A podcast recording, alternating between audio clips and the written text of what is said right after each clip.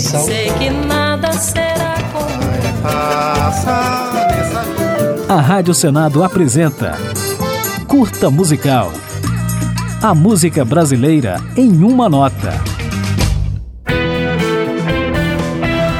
Em 2022, a Rádio Senado completa 25 anos. Para comemorar, estamos apresentando uma retrospectiva para cada ano de vida da emissora, fundada em 29 de janeiro de 1997.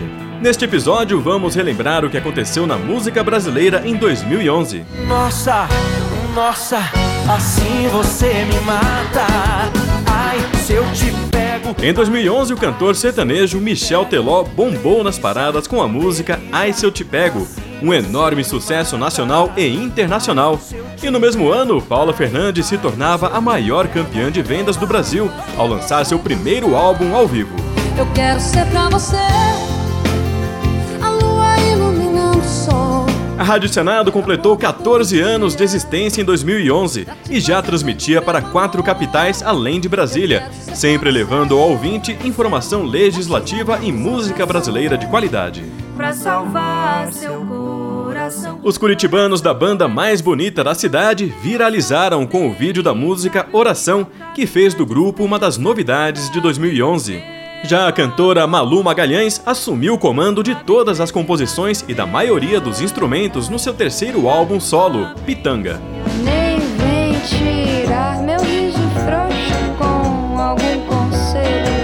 2011 foi um ano especial para o rap. O cantor Emicida, cada vez mais refinado, figurou em várias listas de melhores do ano.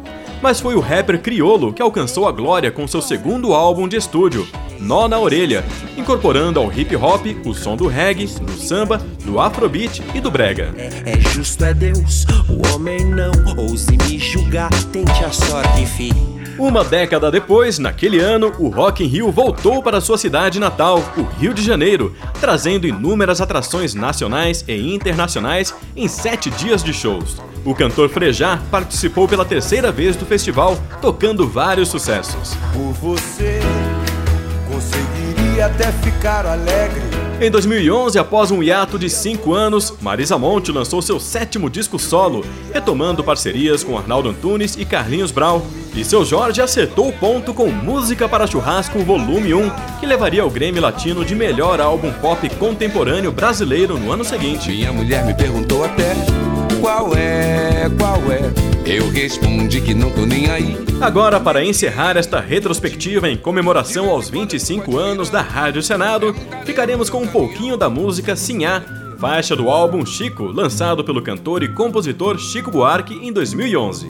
Se a dona se banhou, eu não estava lá.